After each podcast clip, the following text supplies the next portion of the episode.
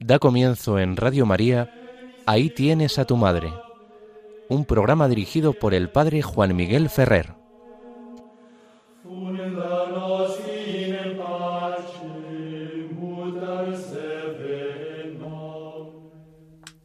Un saludo muy cordial a todos vosotros, queridos amigos oyentes de Radio María, desde las ondas de la emisora de nuestra Madre, la Virgen María, os saludamos. Os habla Juan Miguel Ferrer y como nos han indicado, comenzamos el programa Ahí tienes a tu madre, que estará en las ondas de Radio María desde esta hora de las cinco de la tarde hasta aproximadamente las seis. Pretendemos con este programa, como bien saben,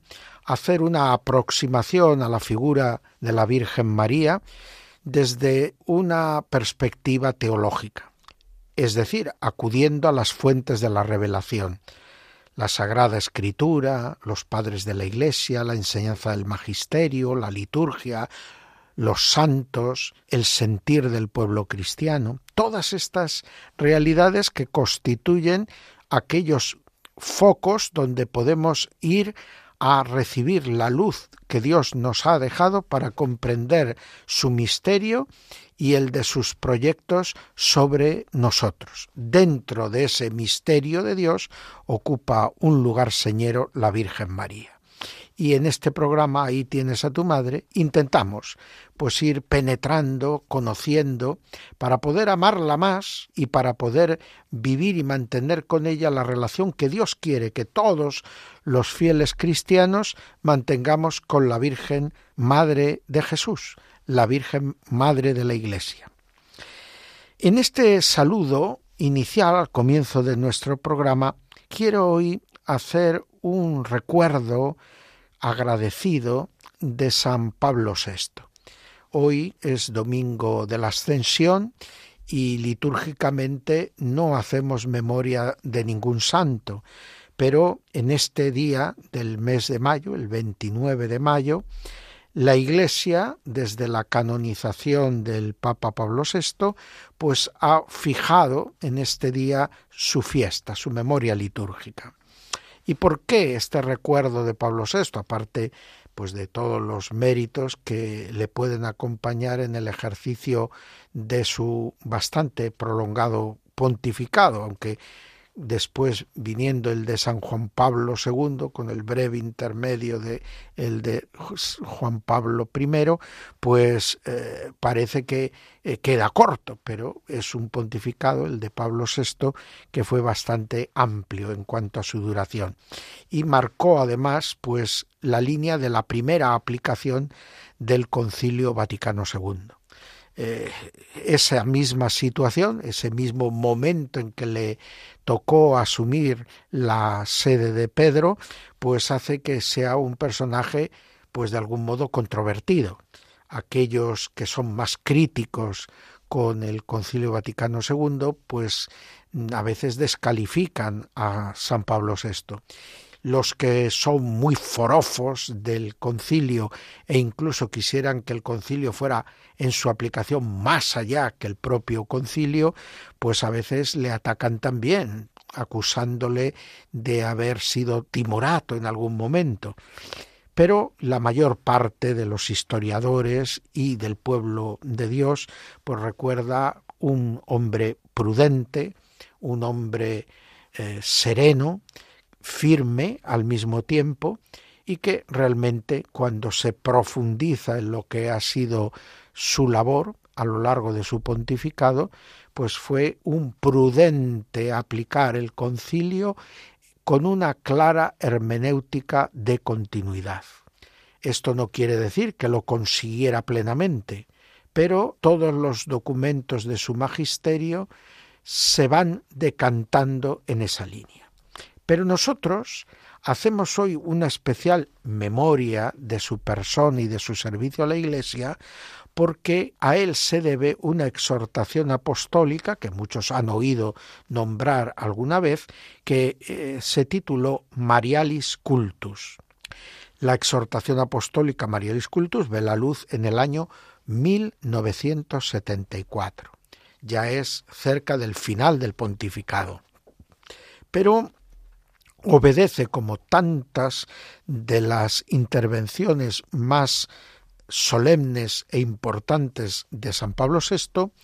a la voluntad de querer asegurar la reforma, pero en la continuidad con la tradición de la Iglesia. María Cultus, por una parte, quiere la renovación tanto de la teología, de la mariología, como la renovación de la piedad mariana del pueblo cristiano. Pero la renovación en el sentido de revigorizar poniendo más claramente la conexión con las genuinas fuentes tanto de la teología sobre María como de la piedad mariana. Y al mismo tiempo quiere que la piedad mariana siga siendo un rasgo distintivo de la Iglesia Católica y se alza claramente en contra de aquellos que con una interpretación rupturista del concilio y de la aplicación del mismo habían pretendido como sacar a María de la Iglesia Católica, de alguna manera trivializar la figura de María. Es verdad que cuando se hace el análisis de los fenómenos históricos, es muy frecuente en la conducta de los hombres una cierta tendencia en todos los temas pendular. En lugar de ir con una evolución homogénea creciendo, eh, solemos ir dando como bandazos, momentos en que exageramos un determinado aspecto de la realidad y momentos en que se destaca el contrario. Esto llevó a algunos filósofos a hablar de que la historia procedía por tesis, antítesis y síntesis, aunque muchas veces no es tan fácil ver la síntesis. Se ven más bien esos bandazos de tesis y antítesis que se van sucediendo. Y lo cierto es que pudo haber un momento en que probablemente la piedad mariana aparecía de una manera como inflada y sobre todo inflada en sus aspectos secundarios. Y esto oscurecía lo que es el conjunto de la piedad cristiana y la centralidad de lo trinitario y cristológico. Y precisamente el Concilio Vaticano II lo que pide, y la Marialis Cultus es lo que va a favorecer, un desarrollo de la teología y de la piedad donde el revigorizamiento de esta presencia de María en la vida de cada cristiano y de la Iglesia como comunidad se fundamenta en las raíces cada vez más profundas de esa teología y de esa piedad. Por lo tanto, pues el Papa Pablo VI destaca con esta eh, exhortación apostólica y marca de alguna manera la línea de la piedad mariana. Luego San Juan Pablo II, hombre profundamente mariano, dio continuidad a estas líneas maestras de la Marialis Cultus de Pablo VI y desarrolló y potenció enormemente la eh, piedad y la teología mariana en la Iglesia Católica. Eh, basta recordar su encíclica Redentoris Mater e incluso la Mulieris Dignitatem y luego pues el ejemplo de su vida y de su amor a la Virgen Santísima. En la vida de San Pablo VI también hay que destacar el gesto que quiso realizar el Papa en la clausura de la tercera fase del Concilio Vaticano II, con la proclamación de María como Madre de la Iglesia algo que ha querido retomar el Papa Francisco, instituyendo para toda la Iglesia una memoria litúrgica de María Madre de la Iglesia en el lunes después de Pentecostés, cosa que hizo el Papa Francisco en el año 2018. Por lo tanto, nosotros agradecemos a Pablo VI su amor a la Virgen, agradecemos al Papa Pablo VI sus enseñanzas, especialmente en la Marialis Cultus. Vemos cómo allí orienta el ejercicio del estudio de la teología y sobre todo del culto y la piedad mariana. En la segunda parte, renovación de la piedad mariana,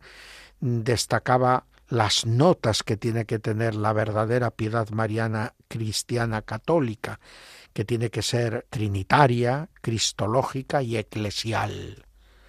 Es decir, a la Virgen hay que verla siempre en su relación con la Santísima Trinidad, en su especial vínculo y relación con Jesucristo, donde aparece como su madre, pero también como su discípula más aventajada, y en lo eclesial, donde María es madre de la Iglesia y a la vez es el prototipo de la hija de la Iglesia, que es modelo como virgen y como madre de toda la Iglesia. Luego también señala en esta parte de la renovación de la piedad mariana, San Pablo VI, unas orientaciones de toda práctica de piedad mariana, que tiene que estar profundamente anclada en la Sagrada Escritura, en la Biblia, en la liturgia, en la, en la dimensión ecuménica, es decir, la delicadeza para presentar los temas y la verdad católica de modo que sea lo mejor comprendida y entendida por los que son cristianos de otras confesiones y que no han tenido la suerte que hemos tenido nosotros de mantener esta continuidad de una presencia de María en la vida de nuestras comunidades. Y luego la orientación antropológica donde a María no se la hace una criatura extraña al género humano, sino todo lo contrario, el modelo de lo que quiere hacer en la culminación de su proyecto creador Dios nuestro Señor con cada ser humano. Y María es como una culminación anticipada, igual que su Hijo Jesucristo en cuanto hombre, de esta de este proyecto amoroso de Dios sobre el hombre y la mujer. Luego la exhortación hablará también de los ejercicios de piedad, donde destaca, por encima de otros muchos, el ángelus y el santo rosario, como fórmulas de piedad cristiana católica dirigidas a María de amplísima aceptación y acogida a lo largo de los siglos por el magisterio y por la piedad del pueblo cristiano. Y en su conclusión, pues destaca el valor teológico y pastoral que tiene el culto a la Virgen María. Siempre eh, ha sido experiencia de los pastores del pueblo de Dios que la verdadera devoción a la Virgen María ayuda a la maduración y crecimiento de las comunidades cristianas.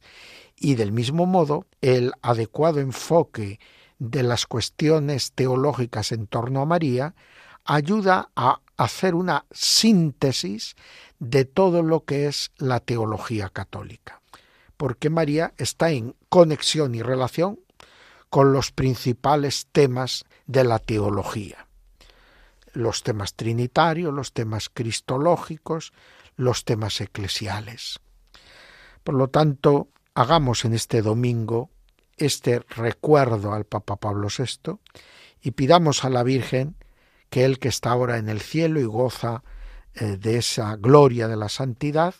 pues interceda por nosotros y su enseñanza, su ejemplo y su magisterio sigan iluminando a la Iglesia en el momento presente. Nada fácil tampoco. Vamos ahora a aprovechar, mientras escuchamos el canto de la antífona típica de este tiempo dedicada a María, el Regina Cheli, para orar eh, por todos los que en este mes de mayo son bautizados, confirmados o realizan su primera comunión. Y los vamos a poner a todos bajo la protección de la Virgen María, para que esta vida cristiana, que ahora comienza en ellos o se consolida en ellos, llegue a su plenitud, a la santidad cristiana.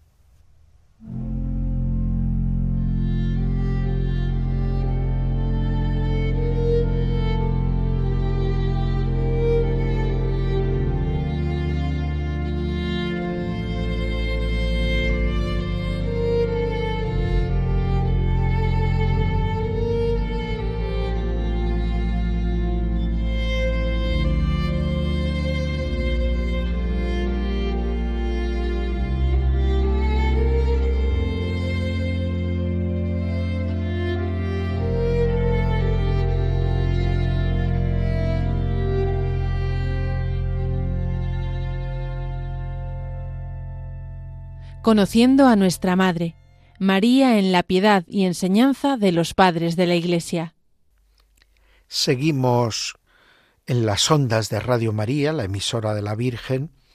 realizando el programa Ahí tienes a tu madre. Os habla Juan Miguel Ferrer y como nos han indicado, entramos en el apartado eh, de nuestro programa que dedicamos al conocimiento teológico de nuestra Madre la Virgen. Y si en los programas anteriores, en 14 programas, hemos ido desarrollando en este apartado lo que las sagradas escrituras nos dicen sobre la Virgen María, vamos a comenzar hoy con la aportación de los padres de la Iglesia. Todos sabéis quiénes son los padres de la Iglesia, pero lo recordamos porque a todos nos viene bien este recuerdo. Tradicionalmente se ha llamado padres de la Iglesia a aquellos escritores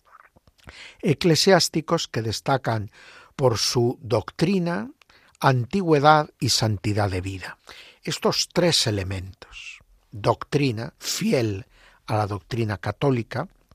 podríamos decir, una doctrina en comunión diacrónica con la fe de la Iglesia, que ha ido en armonía a lo largo del tiempo con la fe de la Iglesia, que va profundizando en los misterios, con esa eh, evolución homogénea del dogma, y luego eh, la antigüedad, son padres de la Iglesia porque se les considera cercanos a la fuente de la revelación, es decir, cercanos a Jesucristo y a los apóstoles de Jesucristo,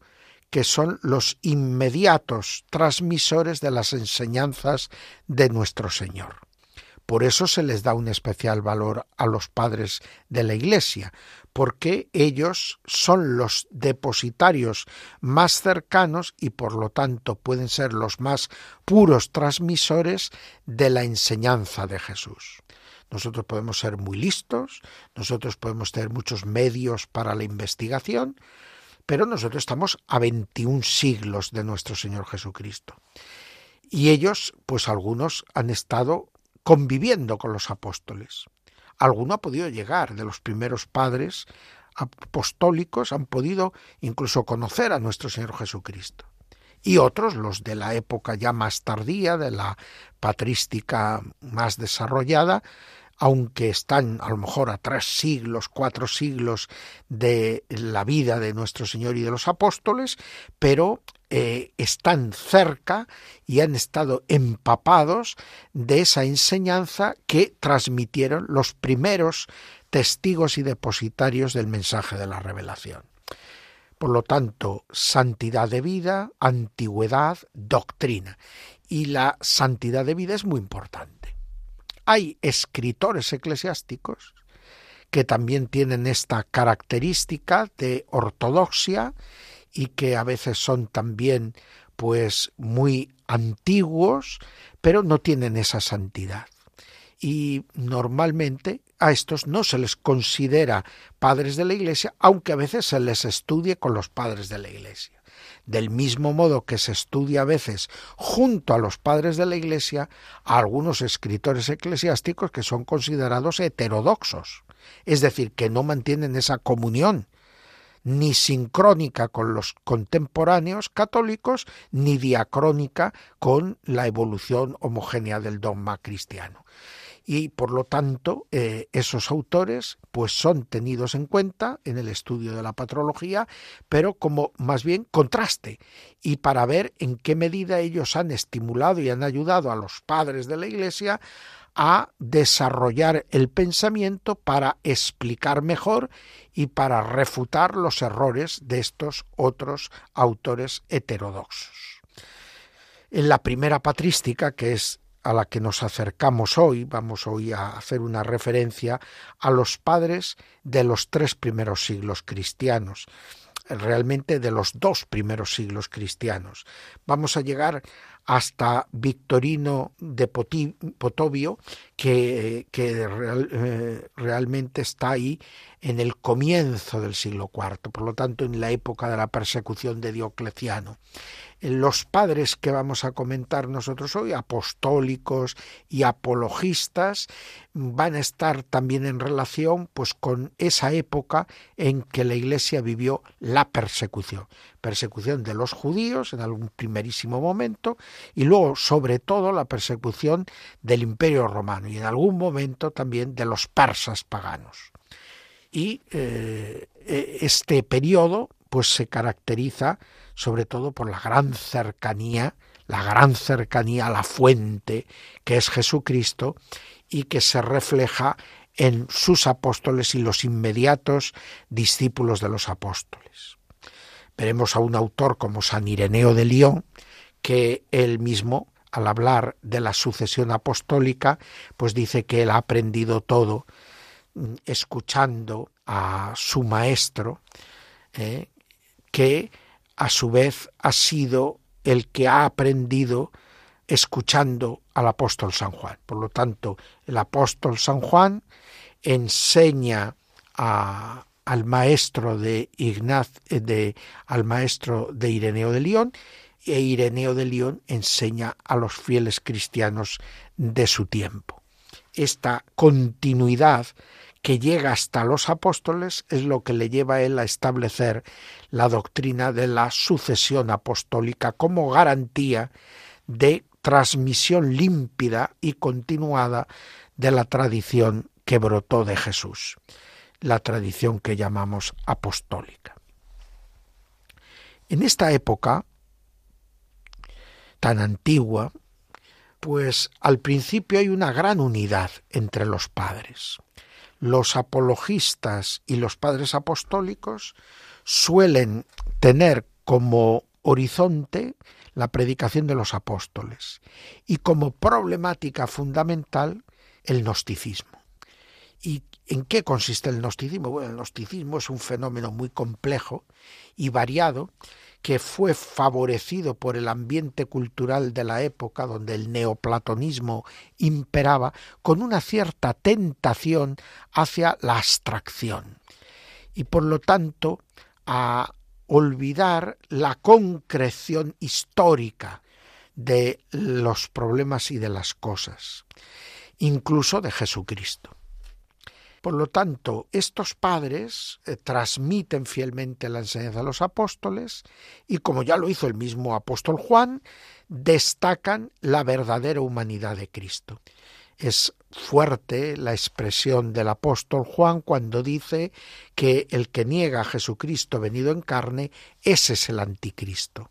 Porque el problema que tenía Juan era que él ya sabía que había hombres y mujeres que se decían cristianos, pero que en el fondo no tomaban en serio la humanidad de Cristo, haciendo de la humanidad de Cristo una apariencia.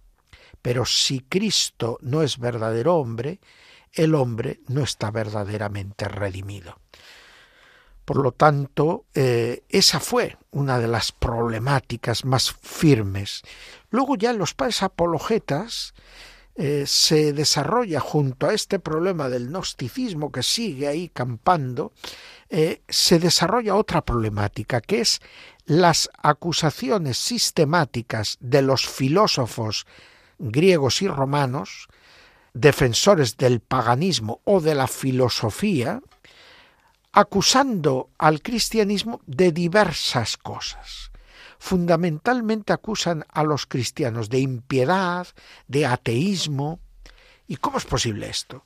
Bueno, pues porque los cristianos eran monoteístas, pero además monoteístas trinitarios, lo cual se hacía más difícil de comprender su monoteísmo. Y por lo tanto, de alguna manera, se enfrentaban totalmente a la idea politeísta que domina el mundo del pensamiento y sobre todo de la religión y de la espiritualidad de los pueblos de esos primeros siglos en que se va desarrollando el cristianismo. Y por lo tanto, pues tienen estos padres apologistas, como le ocurrirá a diversos de estos autores, pues que tienen que enfrentarse con las acusaciones de los filósofos y pensadores del mundo pagano. Y ahí está, pues la Iglesia tratando de explicar la doctrina de los evangelios con un lenguaje comprensible para los filósofos y tratando de responder a las objeciones que los filósofos ponían a lo que ellos creían que era el cristianismo. Entonces, por los padres apologistas intentan decir la verdad cristiana que no terminan de entender los enemigos paganos y por otro lado, además, mostrar los errores del paganismo. En el momento final de este periodo, en torno a los últimos años del siglo III, ya empieza a notarse entre los cristianos un cierto desarrollo de lo que podríamos llamar la teología, es decir, un discurso sobre la fe que no es simplemente comentario de las escrituras, sino que es un aplicar las luces de la razón natural al conocimiento y a la interrelación de las verdades reveladas en la fe. Dicen muchos estudiosos que Orígenes y la escuela catequística de Alejandría de Egipto, en la desembocadura del Nilo, pues fue el primer brote de una escuela teológica. Pero es cierto que antes ya se ha caracterizado en la Iglesia dos maneras de aproximarse a las Sagradas Escrituras, que las vemos en los padres apologistas e incluso en algunos padres apostólicos. Los autores más cercanos al pensamiento judío y más próximos al ambiente siriaco y por lo tanto a la sede de Antioquía, muy importante ciudad en el cristianismo primitivo, que hacen una lectura de la escritura y un comentario de la escritura que procura ser narrativo, que procura ver todas las escrituras como obra de un mismo Dios revelador y entonces tratan de ver la continuidad de las escrituras, la unidad de los dos testamentos, cosa que habían negado algunos de estos eh, gnósticos y algunos herejes de los primeros siglos, y además de la unidad, el desarrollo homogéneo de esa revelación, desde el Antiguo Testamento al Nuevo Testamento. En Alejandría, conociendo esta exégesis antioquena,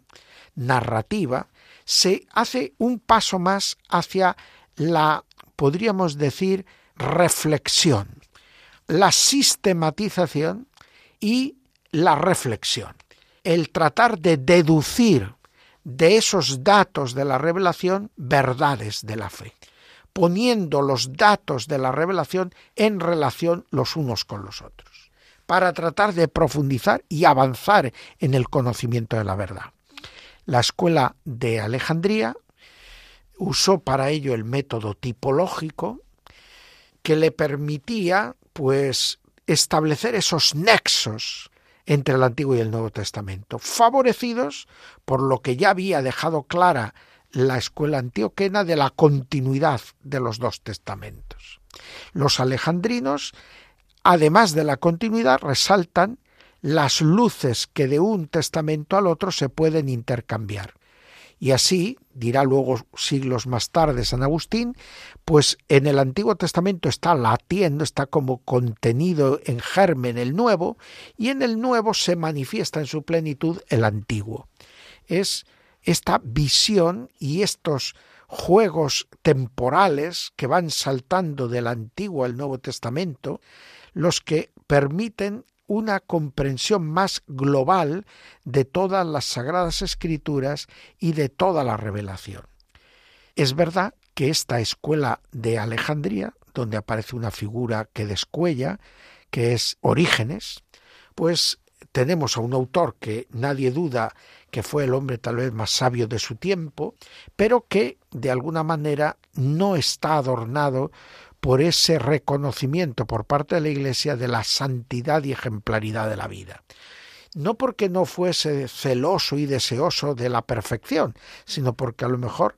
exageró incluso en ese celo por la perfección con un cierto voluntarismo.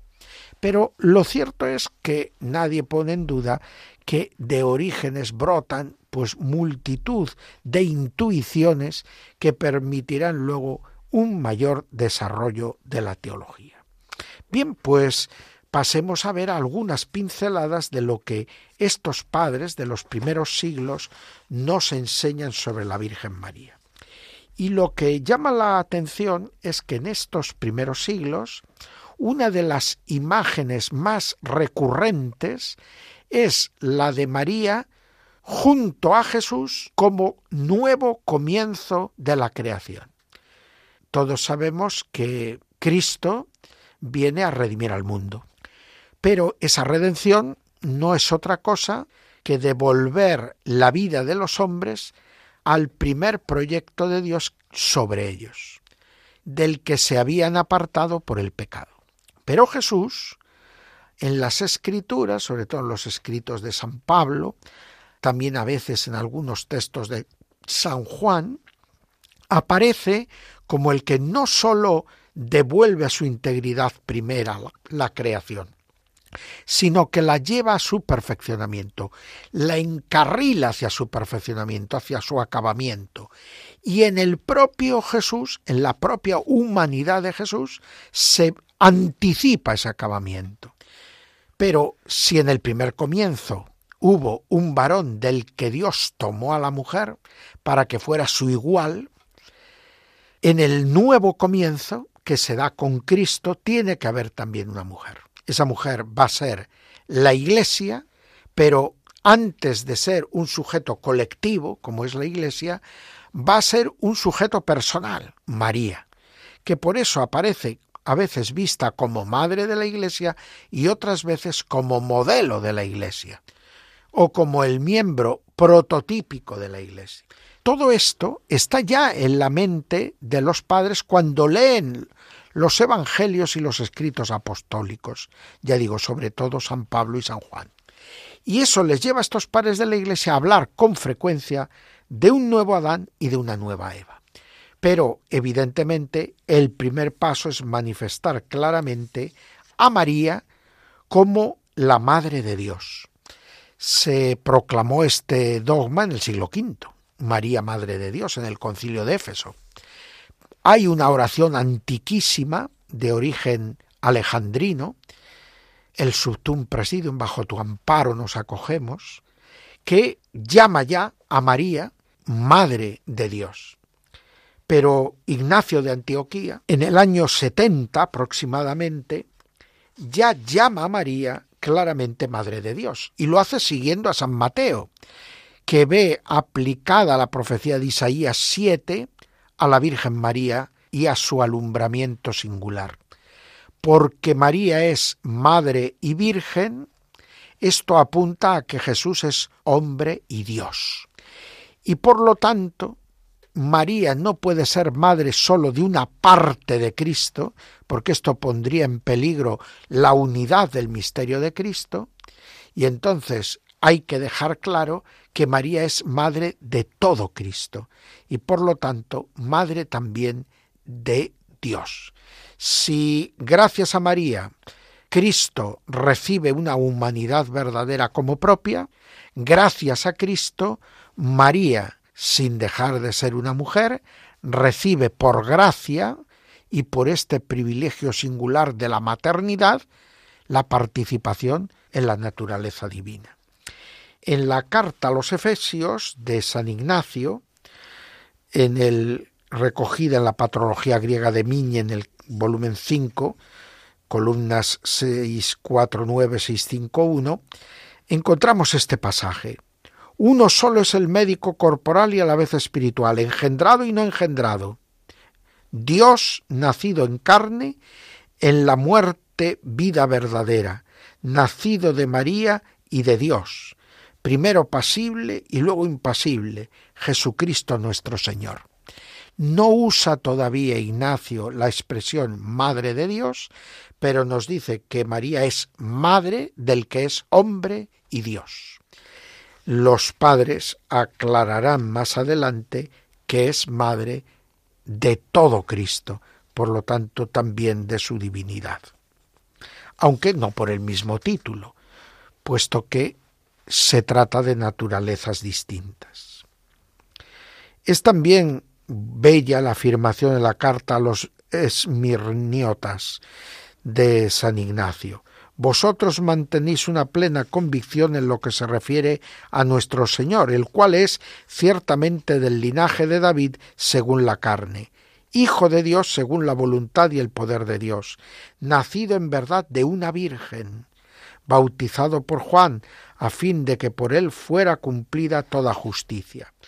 Es curioso cómo este dato de la maternidad y virginidad de María a simultáneo está ligado ya en los primeros padres de la Iglesia con la afirmación de las dos naturalezas completas en Jesucristo, la humana y la divina. San Justino, el apologista, pues discutiendo con los sabios paganos, va a decir en el diálogo Trifón, lo que Moisés cuenta haber profetizado el patriarca Jacob, lavará en vino su vestidura y en la sangre de la uva su ropa, daba a entender que Cristo había de lavar en su sangre a los que creyeran en él, porque vestido de él llamó el Espíritu Santo a los que por él han recibido la remisión de sus pecados. Y él asiste siempre con su virtud y manifiestamente les asistirá en su segunda venida. Y el decir la escritura la sangre de la uva significa, mediante un cierto artificio, que Cristo tiene en verdad sangre, pero no por germen de hombre, sino por la virtud de Dios porque a la manera que la sangre de la uva no la engendró hombre, sino Dios, así de antemano significó la escritura que la sangre de Cristo no provenía de humano linaje, sino de virtud divina. Esta profecía, pues, señores, que he citado, demuestra que no es Cristo hombre nacido de hombres, según la manera común de los hombres. Por lo tanto, está afirmando rotundamente la maternidad virginal de María. Por eso también en este mismo diálogo con Trifón, un pagano, pues establece eh, Justino eh, el paralelismo Eva-María dice, y sabemos, por otra parte, que Jesús nació de la Virgen como hombre, a fin de que por el mismo camino que tuvo principio la desobediencia de la serpiente, por ese también fuera destruida. Porque Eva, cuando aún era virgen e incorrupta, habiendo concebido la palabra que le dio la serpiente, dio a luz la desobediencia y la muerte. Pero María la Virgen, concibió fe y gozo cuando el ángel Gabriel le dio la buena noticia de que el Espíritu del Señor vendría sobre ella y que la virtud del Altísimo la cobijaría con su sombra, por lo cual lo nacido de ella santo sería hijo de Dios. A lo que respondió la Virgen, hágase en mí según tu palabra. De tal manera que queda claro para Justino, en su diálogo con Trifón, que María es madre y virgen y que esto es un indicio claro de que en ella se repara la culpa de Eva, que Eva por la desobediencia, por concebir la tentación, acoger las palabras seductoras de la serpiente, nos dio como resultado el pecado. Y María, por el contrario, acogiendo la palabra del Espíritu, a la palabra que Dios le transmitía por medio del ángel, da a luz y concibe al verbo de Dios. Y por lo tanto nos alumbra la gracia, el perdón, la salvación. Un autor curioso eh, es Epitafio de Abercio. Este personaje es del siglo II, no se conoce muy bien sus fechas de nacimiento y muerte, pero se le suele situar entre los años 170 y 200, es decir, la segunda mitad del siglo II. En este autor encontramos pues también estas referencias a la Virgen María que nos ponen eh, a María en el contexto de la vida de la Iglesia de su tiempo. Ahí se nos muestra eh, cómo eh, en la Eucaristía, desde esta época tan antigua, se hacía presente a María. Es curioso porque eh, María aparece enseguida en los primeros símbolos de la fe, al hablar del misterio de la encarnación, al confesar la verdad de la fe de Jesucristo, y luego se extiende esta profesión de fe también a las plegarias eucarísticas, y María ocupa en ellas un lugar parecido al que ocupa en los símbolos de la fe.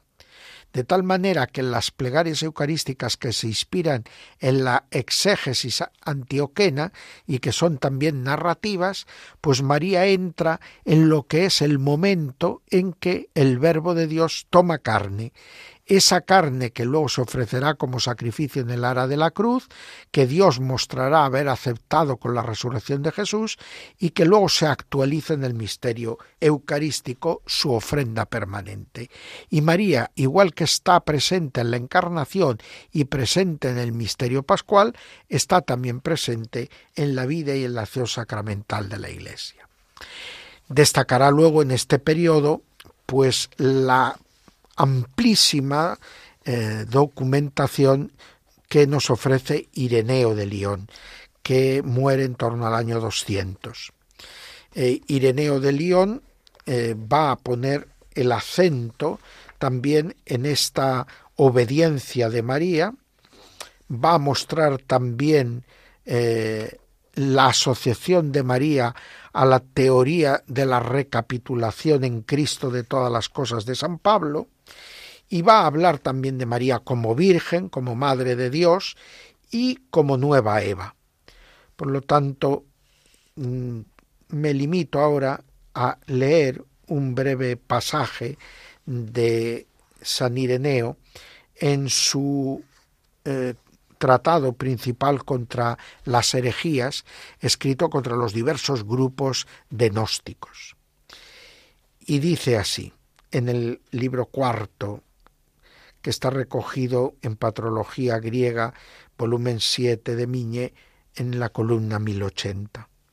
Y los que le proclamaron Emmanuel, Isaías 7:14, nacido de una virgen, demostraron la unión del Verbo de Dios con su obra, porque el Verbo sería carne y el Hijo de Dios sería Hijo del hombre. El ser puro que abriría con su con toda pureza el puro seno que regenera a los hombres en Dios, seno que Él hizo puro, y se hizo semejante a nosotros el que era el Dios fuerte y cuya naturaleza es inefable. Está ya apuntando a la virginidad maternal de María e incluso de alguna manera a la santidad eximia de María, lo que luego terminará en la evolución homogénea de la enseñanza de la Iglesia en la proclamación del dogma de la Inmaculada Concepción. Destaca también luego en el siglo III un autor que no es santo, tertuliano, pero que es uno de los grandes en esta época primitiva, tal vez el más grande de los escritores cristianos en lengua latina. Eh, Tertuliano es un hombre de una sólida formación, pero que también vivió en una época complicada y eso le lleva pues a verse de alguna manera arrastrado por algunas de las desviaciones doctrinales de su tiempo. Él eh, tiene una particular preocupación por la recta vida de las vírgenes cristianas, ese estado de vida en que muchas mujeres desde eh, época infantil o juvenil se consagraban al servicio de la Iglesia en castidad. Y eh, estas vírgenes tenían dos peligros. El no ser fieles a sus compromisos con Dios y la Iglesia y el otro, el volverse soberbias, ociosas, mm, chismorreras y de alguna manera dañar con su mal ejemplo a la, a la Iglesia. Por lo tanto, eh, Tertuliano presenta a María en su tratado sobre el velo de las vírgenes como el modelo. La norma de la fe es absolutamente una, sola, inmutable, irreformable. Creer en un solo Dios todopoderoso, creador del mundo, y en Jesucristo, su Hijo nacido de la Virgen María. Eh, de ahí la recta fe, que es la luz para la recta moral, y en ella unos puntos claves donde está el un solo Dios verdadero, donde está la Trinidad de personas y singularmente el seguimiento de Cristo, camino, verdad y vida, y la Virgen María como madre y como modelo. Uno de los eh, escritores a los que se opone más firmemente Tertuliano es Marción,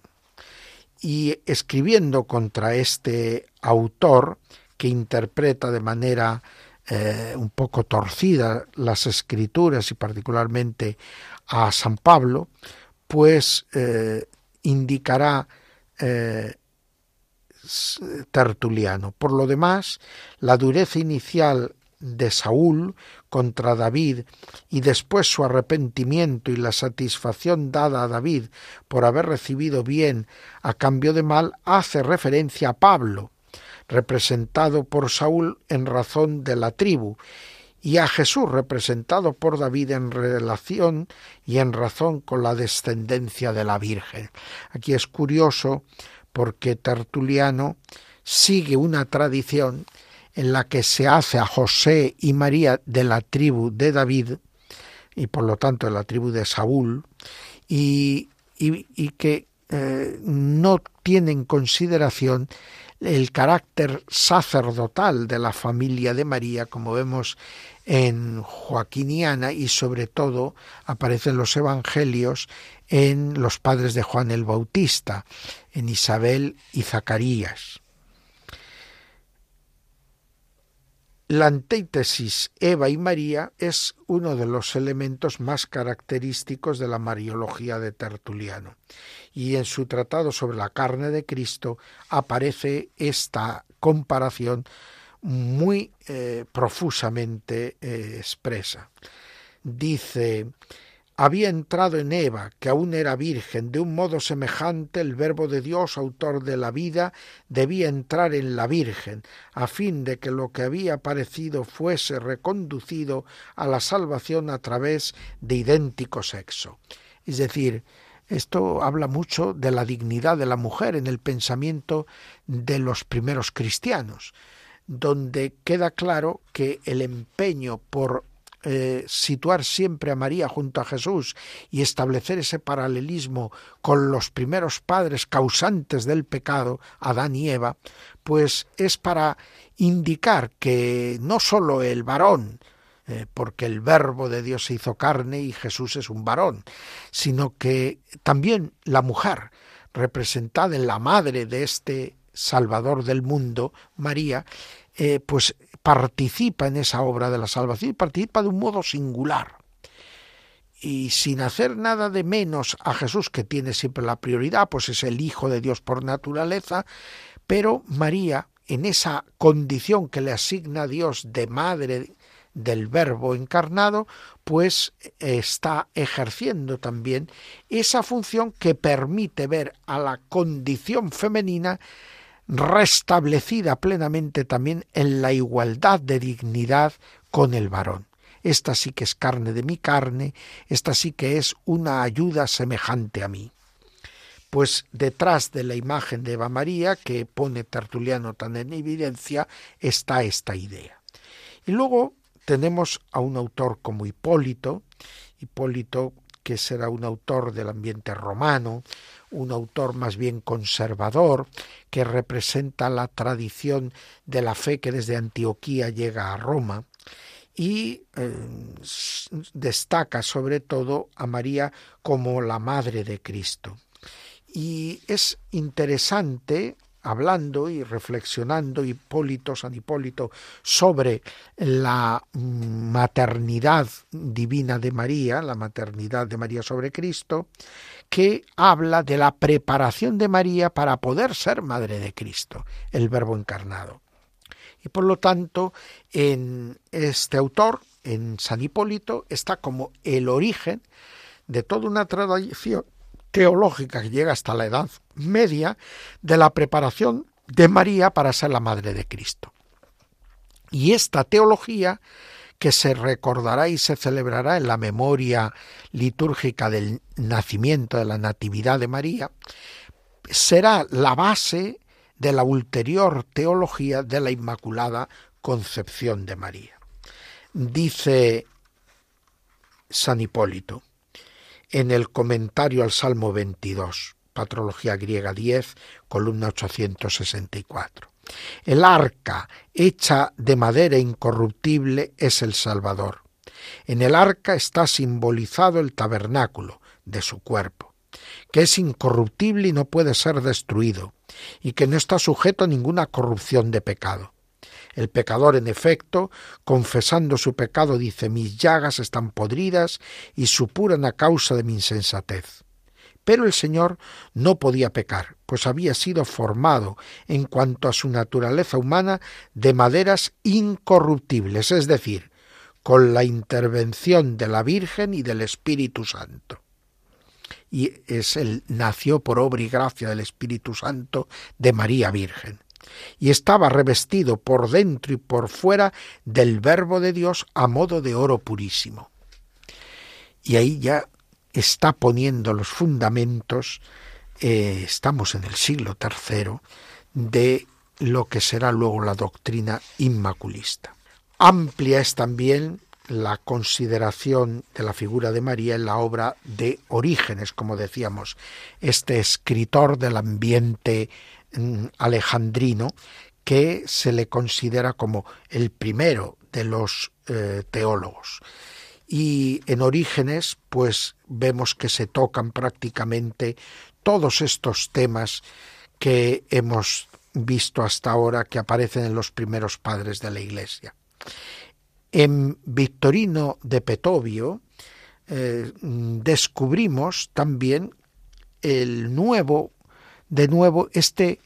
acudir a la figura de Eva María y del antagonismo entre María, que es fiel a la voluntad de Dios y que se abre a la acción del Espíritu Santo, y Eva que acoge la tentación y que engendra el pecado. Por lo tanto, es un paralelismo antitético el que enfrenta a María y a Eva como a Cristo con Adán. Pero detrás de esa antítesis está también la vuelta a la perfección, la vuelta al proyecto primitivo de Dios sobre el ser humano que frustraron a Adán y Eva, pero que Jesús y María llevan a su integridad. Vamos ahora a darnos un momento de oración mientras escuchamos el canto de un Ave Maris Stella y vamos a orar en este mes de mayo por todas las madres de familia, por todas las mujeres, para que puedan vivir verdaderamente su vocación y puesto que el tiempo se nos acaba, vamos también a despedirnos ya omitiendo el apartado sobre las prácticas de piedad mariana e indicando a todos que el mes de mayo culmina con la fiesta de la visitación de María y es una oportunidad muy bella para que igual que ella visitó a Isabel y en Isabel a todos los que tendríamos que ser redimidos por Cristo, pues también nosotros aprovechemos ese día para visitar a María en cualquiera de sus santuarios, en cualquiera de las iglesias a ella dedicada, y la consagremos una ofrenda de obras buenas, de oraciones e incluso también de algunas flores. Hasta pronto, queridos amigos. Nos despedimos de todos hasta un próximo programa.